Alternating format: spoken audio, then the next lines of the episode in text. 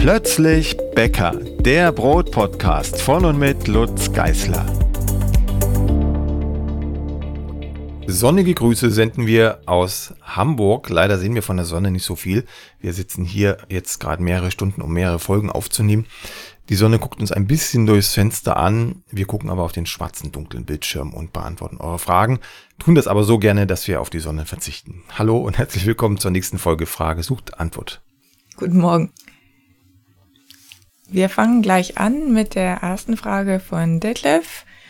Er hat angefangen jetzt Brot zu backen und die Brote sind ihm gut gelungen. Die Baguettes, schreibt er, sind dagegen noch sehr flach, vor allem die aus Dinkel. Und seine Frage ist nun, ob es sich lohnt, eine Knetmaschine anzuschaffen, damit die Brote und vor allem die Baguettes eine klassische Form entwickeln können. Also würde die Knetmaschine helfen, die Teige auszukneten oder kriegt er das auch manuell hin, ohne dass der Zeitaufwand viel zu hoch ist? Die gute Nachricht für Detlef, wenn etwas schief geht am Gebäck, dann liegt es nicht an der Knetmaschine. Niemals. Auch nicht an der nicht vorhandenen, sondern es liegt immer an anderen Dingen. Im Zweifel schon am Kneten, aber nicht am maschinellen Kneten. Also man kann jeden Teig, so man die Kraft dann dazu hat, in größeren Mengen auch ähm, von Hand kneten. Dinkel muss man im Zweifel gar nicht kneten, sondern da reicht das Zusammenmischen und dann kommen verschiedene Dehnen- und Faltprozesse im Laufe der Stockgare. Dann kann man das auch auffangen, weil Dinkel so ein, äh, in dem Fall dann angenehmen Kleber hat, der nicht viel Knetenergie braucht. Weizen sollte man schon auskneten, aber das geht wie gesagt auch gut von Hand. Wichtig ist, dass man ihn ausknetet, dass er also wirklich glatt und geschmeidig aussieht nach dem Kneten. Ob ich das jetzt mit der Maschine mache, was ein bisschen Arbeit spart, also ein bisschen Kraft vor allem, und Zeit im Zweifel auch. Oder ob ich das von Hand tue, das ist erstmal zweitrangig. Hauptsache, der ist gut ausgeknetet. Und äh, die Teigtemperatur stimmt am Ende auch. Das vergessen ganz viele. Die Teigtemperatur ist eine sehr wichtige Größe. Also immer mal das Thermometer in den Teig halten nach dem Kneten und gucken, wo der Teig so steht im Vergleich zum Rezept. Und wenn jetzt die Baguettes relativ flach werden, also Dinkelbaguettes hat er jetzt gebacken, ähm, dann liegt es in aller Regel nicht am Kneten, sondern es liegt vielleicht daran, dass der Teig nicht genug gestrafft war in der Stockgare durch das Dehnen und Falten oder viel häufiger das Problem, der Fehler, dass der Teig zu reif war, als er in den Ofen gegangen ist. Wenn man da eine Prozentzahl sagen müsste, also weit, weit, weit über 95 Prozent der Fehler, die so passieren, die auch zu uns durchkommen oder in den Kursen von den Teilnehmern angesprochen werden, sind Reifefehler. Also man gibt den Teigling entweder zu reif in den Backofen oder lässt den Teig in der Stockgare zu früh in die, in die Formung gehen oder lässt ihn zu spät in die Formung gehen. Also all das sind Punkte, die man schlecht beschreiben kann in Rezepten, denn da kommt es dann wirklich auf Erfahrung an und auf den Blick für den Teig. Auch hier würde ich eher sagen, wenn die Baguettes zu flach geworden sind, ist es ein Reifezeitproblem und kein Problem der Knetmaschine.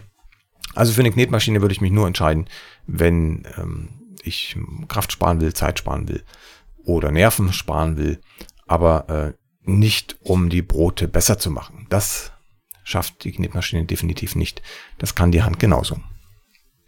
Die nächste Frage kommt von Charlotte. Charlotte backt regelmäßig das Toastbrot und ähm, es sieht gut aus, riecht gut, schmeckt gut, aber, ein großes Aber, wenn Charlotte die Brotscheiben toasten möchte, dann werden die Ränder sehr schnell dunkel, während es in der Mitte eher zu hell ist. Beim gekauften Toast passiert das nie. Die Erklärung ist relativ simpel. Und zwar aus zwei Gründen. Das eine ist, im Teig steckt Zucker.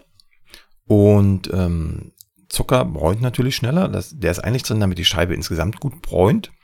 Wenn jetzt aber beim Backen schon, also in der Kastenform, auch durch den Zucker die Kruste relativ braun wird und wir das Ganze dann noch in den Toaster geben als Scheibe, dann bräut natürlich die schon braune Kruste noch weiter. Und deshalb entsteht dieser starke Kontrast zwischen hellem Innenleben und äh, dann nahezu schwarzem Rand.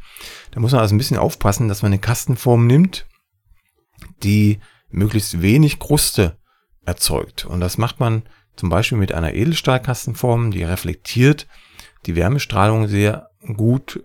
Das heißt, es gibt fast keine Kruste von unten. Und wenn man das von oben auch nicht haben möchte, dann muss da noch ein Edelstahldeckel drauf. Auch mit der Backzeit kann man ein bisschen spielen, ne? Nicht, nicht allzu heiß backen, ähm, mit viel Dampf backen.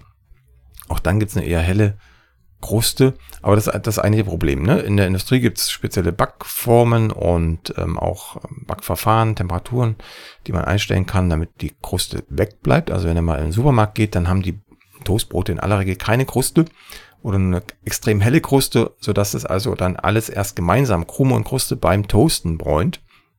Und zu Hause, wenn das Brot eine braune Kruste hat, das Toastbrot, dann ist es unausweichlich, dass diese braune Kruste natürlich viel dunkler wird, weil sie ja schon auf einem höheren Niveau startet, was die Braunfärbung angeht, als die Krume. Carola hat ein, nochmal eine Frage zur Knetmaschine. Und zwar hat sie sich eine Kenwood gekauft und äh, stellt aber jetzt fest, dass sie mit der Knetleistung gar nicht so zufrieden ist. Sie backt immer Vollkornbrot und ähm, sie findet, der Teig wird eigentlich immer nur an den Rand gedrückt. Also auch wenn sie Wasser und Vorteige zuerst reingibt, dann bleibt unten immer Mehl zurück und sie muss öfters die Maschine stoppen und den Teig wieder in die Mitte zurückschieben. Jetzt hat sie nach einer Lösung gesucht und hat gefunden, dass man den Profi-Knethaken kaufen sollte, damit das nicht mehr passiert. Ja, da muss ich jetzt ein bisschen einschränken, beziehungsweise müsste ich nachfragen, was für eine Art von Vollkornbrot. Ist das Roggen oder ist das Weizendinkel? Wenn es Roggen ist, dann ist es ganz normal, was sie da schreibt.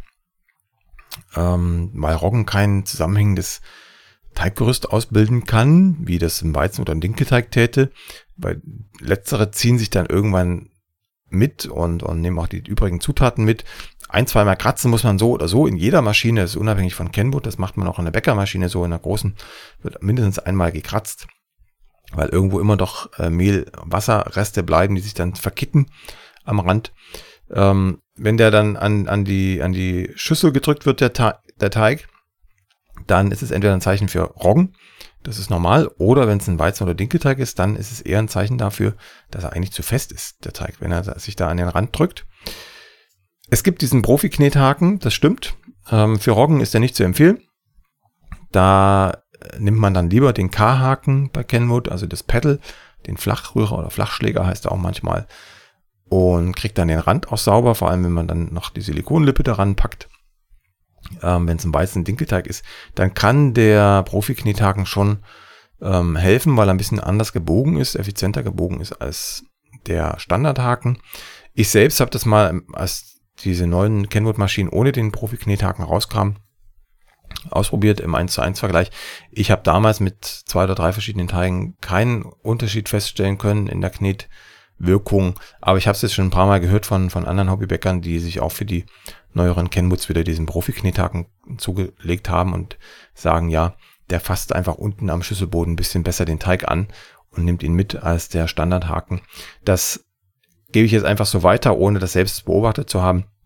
Ich habe also nach wie vor den Standardhaken in meinen Kenwoods drin und knete damit auch zuverlässig und erfolgreich den Teig. Es sei denn, es ist Roggen, dann kommt der raus und es kommt der K-Haken hinein. Anni hat äh, Sauerteigbrot mit Roggenmehl gebacken das erste Mal und sie war vom Geschmack überzeugt, von der Farbe und Kruste auch, aber von der Krume nicht. Die war nicht so locker, so dass ihr Mann sogar Betonbrot dazu gesagt hat. Und sie beschreibt jetzt ein bisschen das Vorgehen, also der Sauerteigansatz schreibt sie ging toll, der Teig ging toll, aber sie fürchtet, dass sie mit dem letzten Schritt das Brot gekillt hat. Und äh, sie vermutet, dass sie zu viel Mehl zum Formen ähm, genommen hat. Der Teig war jedenfalls ab diesem Zeitpunkt nicht mehr dazu zu überreden, größer zu werden. Ja, man neigt dazu, beim Formen äh, ziemlich viel Mehl einzuarbeiten, bei scheinbar klebrigen, weichen Teigen. Das Problem ist hier, glaube ich, ähm, in der Stockgare zu suchen, weil sie schreibt, dass der Teig super toll aufging.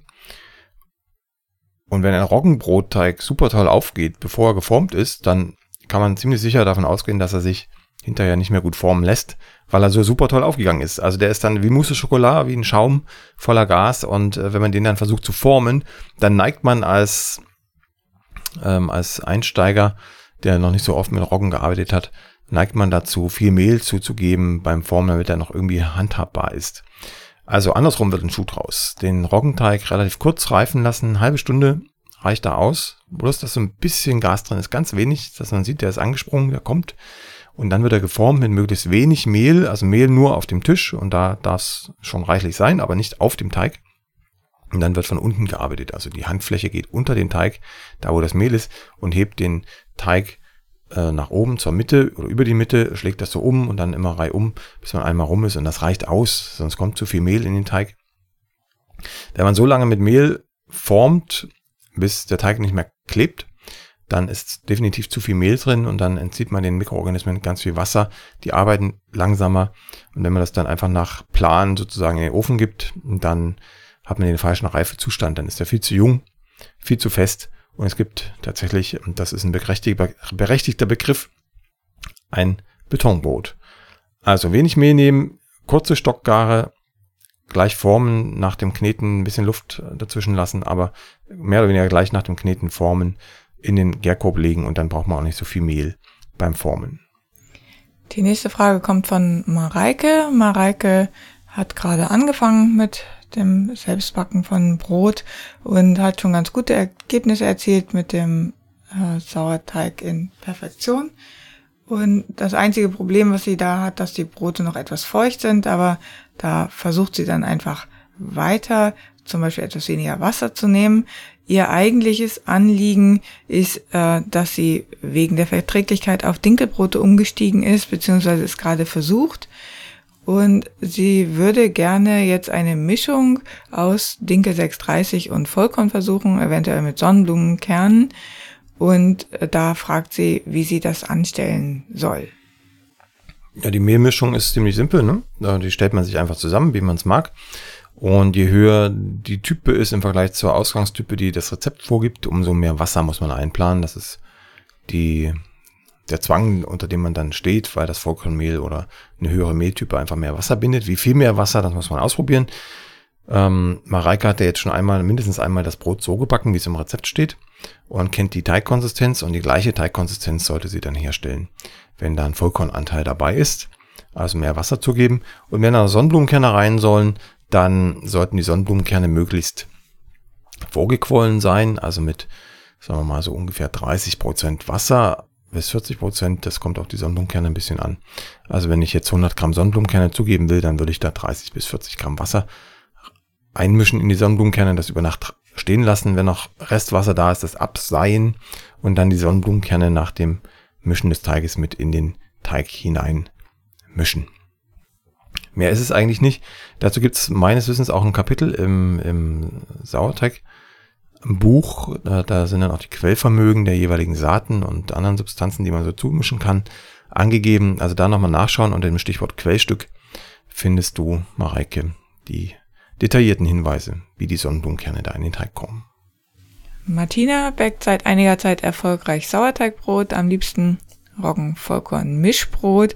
Und jetzt fährt sie aber längere Zeit nach Namibia und möchte gerne dieses Sauerteigbrot auch dort backen. Und zwar stellt sie sich vor in einem gusseisernen Topf mit Deckel auf dem Holzfeuer.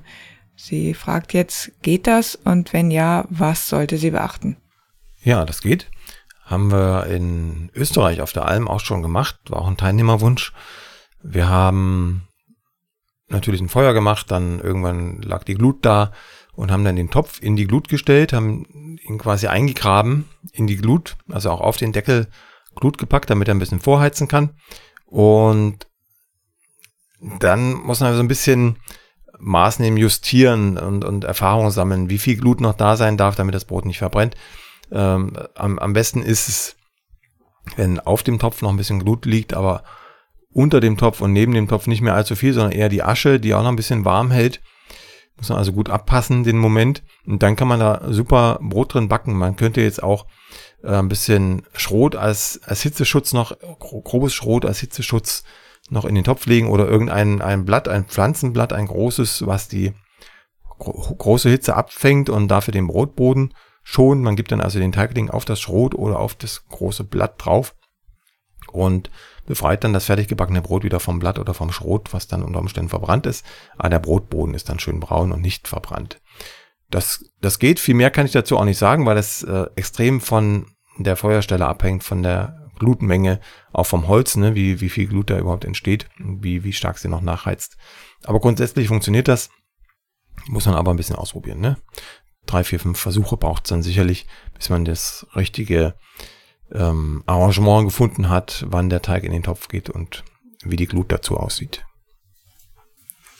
Alexandra hat uns geschrieben, sie steht vor ganz besonderen Herausforderungen beim Brotbacken, da sie auf einem Schiff lebt und ähm, manchmal im Mittelmeerraum unterwegs ist, teilweise in der Karibik und damit äh, speziellen äh, ja, Temperaturen ähm, und anderen Umständen zu kämpfen hat. Und da hat sie jetzt ein paar Fragen. Ähm, das erste betrifft die Temperaturen. Sie hat Temperaturschwankungen tagsüber so 28 bis 34 Grad, nachts eher 24 bis 27 Grad und sie muss äh, mit diesen Temperaturen umgehen, weil sie äh, für den Sauerteigansatz äh, kann sie nicht mit Wärmedecke oder ähm, Thermobox arbeiten. Sie muss eben mit den gegebenen Temperaturen umgehen und fragt, ob es auch wohl funktionieren würde, ähm, das in der Nacht gären zu lassen ähm, was du von den Temperaturen hältst. Vielleicht machen wir die Fragen alle nacheinander, oder sonst wird es durcheinander. Ja. Also die Temperaturen, muss mal kurz mit meinem Stuhl hier rüber rutschen, das könnte quietschen. Ähm, die Temperaturen sind ja ideal für Sauerteig, also sowohl tagsüber als auch nachts, äh, je nachdem, wen man bevorzugen will. Also du könntest deinen Sauerteig jetzt tagsüber reifen lassen, dann äh, würdest du die Milchsäurebakterien bevorzugen, der wird also relativ mild aber nicht ganz so triebstark. Und wenn du ihn nachts reifen lässt, dann bevorzugst du die Hefen und hast einen etwas saureren Sauerteig, aber einen sehr triebstarken Sauerteig.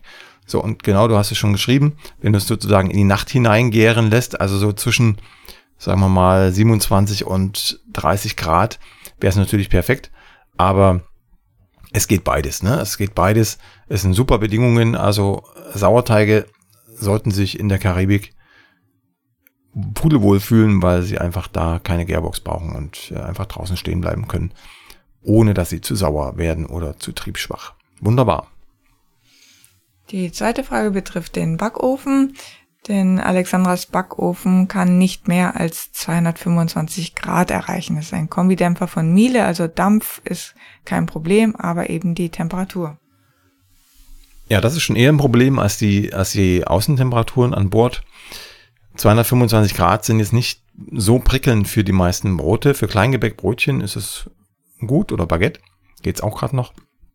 Aber alles, was ein weicherer Teig ist, ähm, ist mit 225 Grad eher unterbedient. Ich würde schauen, dass ich Rezepte raussuche, die nicht mit den weichesten Teigen arbeiten, also so ein, so ein richtig weiches, weicher Ciabatta-Teig oder so macht sich bei der Temperatur einfach nicht gut, der kommt nicht hoch im Ofen. Ähm, ich würde dann eher die festeren Teige nehmen, gibt es ja auch viel im Weizen- und Dinkelbereich oder die Teige bewusst ein bisschen fester machen und mit ein paar kleinen Abstrichen leben, ne, was die Frischhaltung angeht oder die Krumenkonsistenz, aber das ist alles noch erträglich. Roggenbrot wäre auch so ein, so ein Thema, da würde ich dann eher mit, mit, mit einem äh, Brühstück arbeiten, zum Beispiel, um viel Wasser reinzubringen, aber den Teig dafür fester halten zu können, damit er auch bei 225 Grad noch ein schönes Brot ergibt. Auf jeden Fall würde ich nahezu durchbacken bei 225 Grad. Wenn der das am Ende ein Tick zu dunkel ist, dann vielleicht auch 210 runter.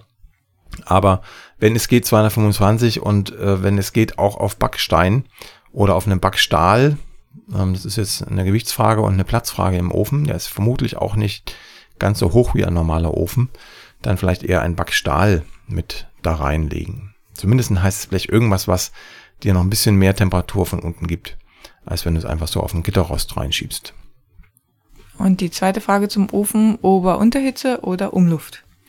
Immer Ober-Unterhitze. Wenn du die Wahl hast, und das sieht so aus, immer Ober-Unterhitze. Also stehende Wärme ist für das Brot deutlich besser als bewegte Wärme, weil sonst die Oberfläche viel zu schnell austrocknet, antrocknet und äh, kein Glanz bekommt, äh, schnell zugeht, also kein Ventil mehr da ist, um das Volumen zu entwickeln, Ober- und Unterhitze. Und wenn der dämpfen kann bei Ober- und Unterhitze, dann ist es umso besser. Ansonsten würde man erst auf Umluft stellen zum Bedampfen und dann gleich wieder auf Ober- und Unterhitze. Also Ober- und Unterhitze zum Aufheizen des Backsteins oder Backstahls, dann umstellen auf Umluft, wenn die Dampffunktion nur mit Umluft funktioniert und dann wieder zurück nach dem Bedampfen auf die Ober- und Unterhitze.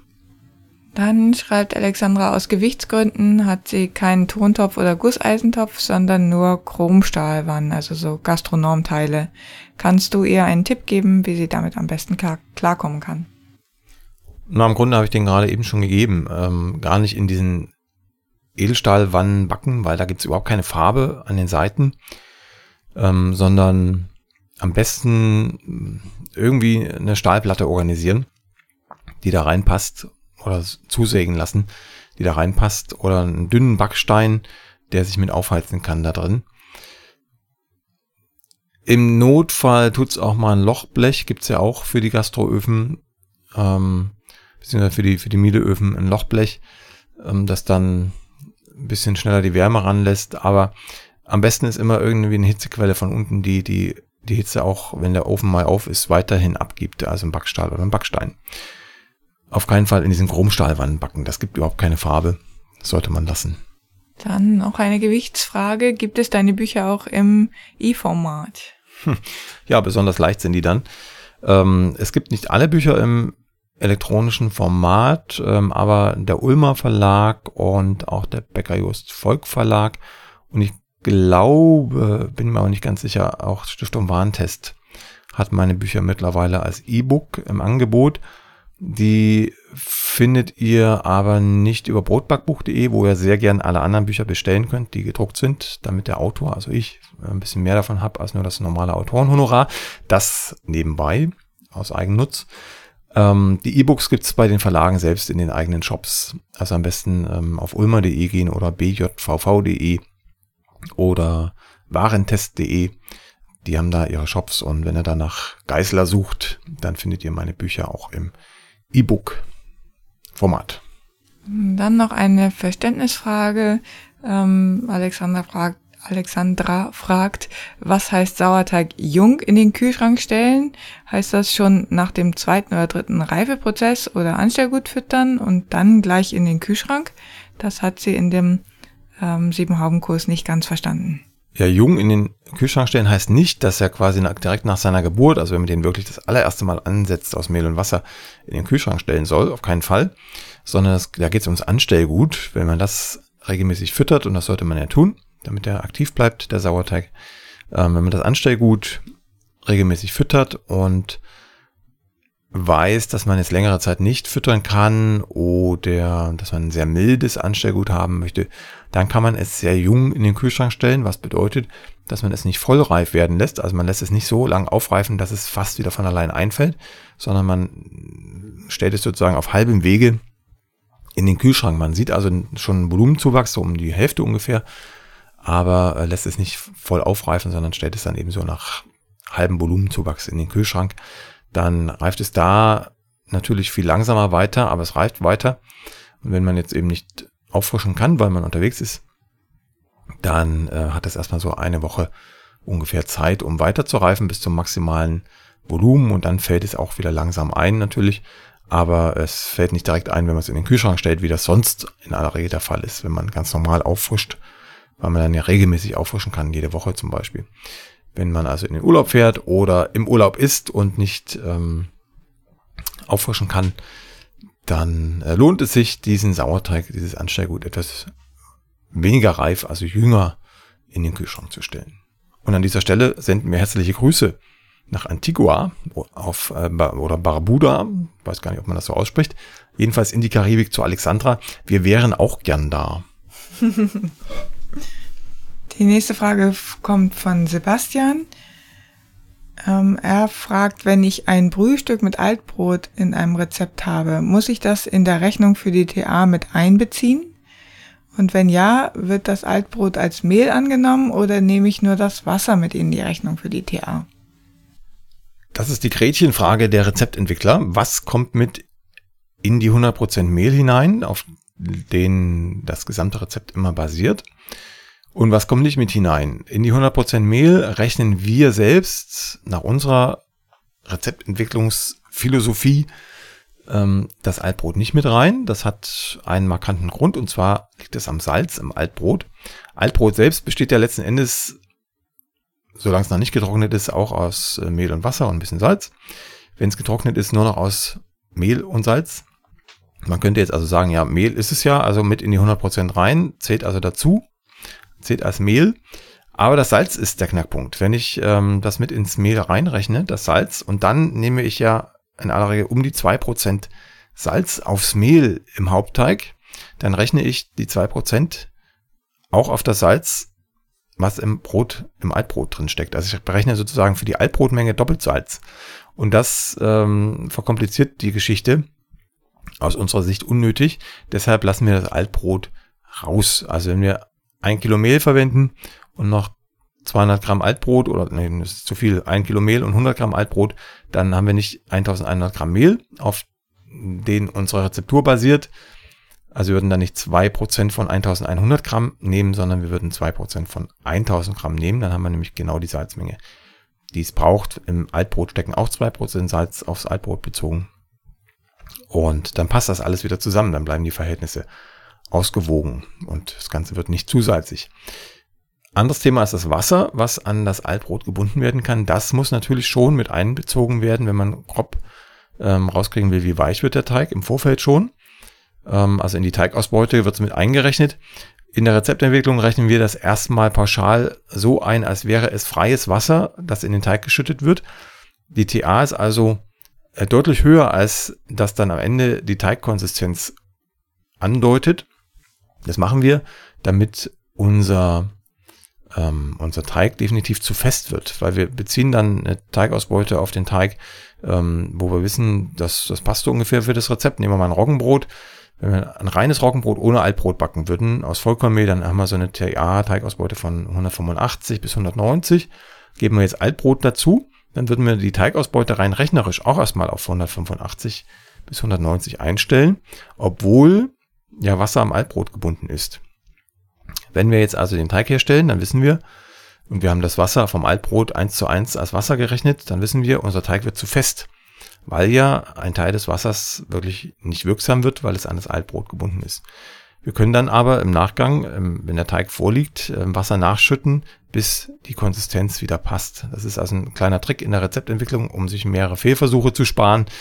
Man rechnet das Wasser im Altbrot erstmal als echtes freies Wasser, stellt die TA darauf ein und schüttet dann im Zweifel am Teig live nach Wasser zu und schreibt sich diese Menge auf. Also kurzum, um es mal ähm, zusammenzufassen, Altbrot zählt für uns nicht mit als Mehl, kommt nicht in die 100% Bezugsgröße hinein und das Wasser für die TA-Berechnung beziehen wir aber sozusagen als freies Wasser mit in die TA ein. Jenny hat noch eine Frage. Sie schreibt, wir stellen unser Mehl selbst her und haben bisher immer mit einer plus 10% Mehlzugabe gearbeitet. Hast du noch Tipps für die Verwendung von selbstgemahlenem Mehl? Ja, ähm, bitte streichen diese Aussage. Plus 10% Mehlzugabe, das ist die verkehrte Taktik.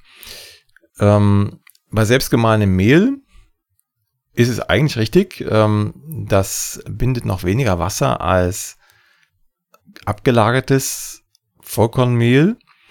Insofern ist die Idee, die dahinter steht, grundsätzlich mal nicht verkehrt, dass man versucht, den Teig äh, fester zu machen mit selbstgemahlenem Vollkornmehl, weil der Teig ansonsten weicher würde als mit gekauftem oder abgelagertem Vollkornmehl. Aber die Lösung besteht nicht darin, mehr Mehl zuzugeben, sondern die Lösung bestünde darin, weniger Wasser zuzugeben. Das mag für den einen oder anderen jetzt aufs Gleiche hinauslaufen, ähm, tut es auch rein praktisch, aber ähm, da haben wir gerade gehört, die Zutaten in einem Rezept immer auf die Mehlmenge bezogen sind, also zum Beispiel das Salz, die zwei Prozent, würde ich ja, wenn ich jetzt auf 100% Mehl noch 10% extra Mehl zugebe, weil mir der Teig zu weich erscheint, ähm, mein Brotteig verdünnen, also alle anderen Komponenten verdünnen. Das Salz zum Beispiel, ne? dann hätte ich nicht mehr 2% Salz drin, dann hätte ich weniger als 2% Salz drin. Entsprechend schmeckt das Brot dann auch fader. Die Mehlmenge sollte also immer konstant bleiben. Das ist die Bezugsgröße für alle anderen Zutaten, auch für Sauerteig und Vorteig zum Beispiel. Auch die müsste ich ja dann nachjustieren, müsste ich ja dann auch mehr davon zugeben, wenn ich mehr Mehl zugebe. Geht nicht so einfach. Deshalb immer am Wasser schrauben, nie am Mehl. Wenn ich also weiß, ich gebe da ein Kilo Mehl zu, dann gebe ich ein Kilo Mehl zu. Wenn ich schon vorher abschätzen kann oder einmal auf die Nase gefallen bin damit, ähm, dass der Teig zu weich wird mit meinem selbstgemahlenen Mehl, dann lasse ich etwas Wasser zurück. Dann gebe ich also nicht die, die, gesamte Wassermenge rein, die im Rezept steht, sondern nehme erstmal 10% weniger Wasser, schaue mir die Teigkonsistenz an und wenn ich der Meinung bin, da passt noch was, dann kann ich ja nachschütten. Aber was quasi verboten ist aus der Rezeptentwicklungsphilosophie heraus, die wir vertreten und nach der alle die Rezepte entstanden sind, die ich irgendwann mal publiziert habe, ähm, ist eine Mehlzugabe verboten. Das einzige Mal, wo noch ein bisschen Mehl rankommt, aber nicht reinkommt, ist beim Formen des Brotes, aber vorher nicht. Ansonsten allgemeine Tipps für selbstgemahlenes Mehl ablagern lassen. Also nicht frisch gemahlen in den Teig geben, hat die schlechtesten Backeigenschaften, die man haben kann bei selbstgemahlenem Mehl, sondern liegen lassen. Zwei Wochen, drei Wochen, vier Wochen auch gern. Dann hat es die besten Backeigenschaften, also gibt einen stabileren Teig, gibt mehr Volumen und der Geschmack verändert sich nicht. Ähm, das Einzige, was man bei selbstgemahlenem Mehl, wenn es frisch gemahlen ist, merkt, sind die Gerüche. Die sind deutlich angenehmer, als wenn es abgelagert ist. Aber das sind flüchtige Aromen, die da in die Nase steigen. Ähm, das Brot selbst schmeckt nicht besser oder schlechter, wenn das Mehl ein paar Wochen lag. Es sieht nur besser aus und es passt mehr Wasser rein und es gibt ein besseres Volumen.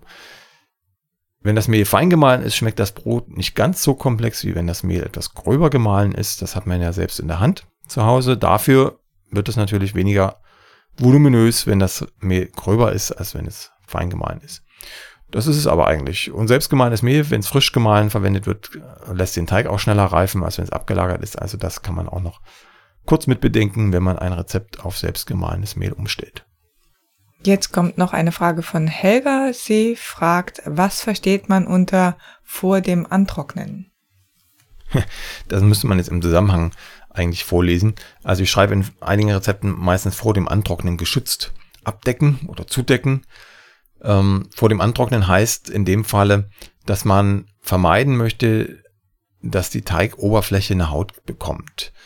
Und das möchte man vermeiden, weil man entweder in der Zwischengare steckt und die Teighaut, die sich dann da eventuell bildet, die trockene Haut, mit eingearbeitet würde beim nächsten Formschritt.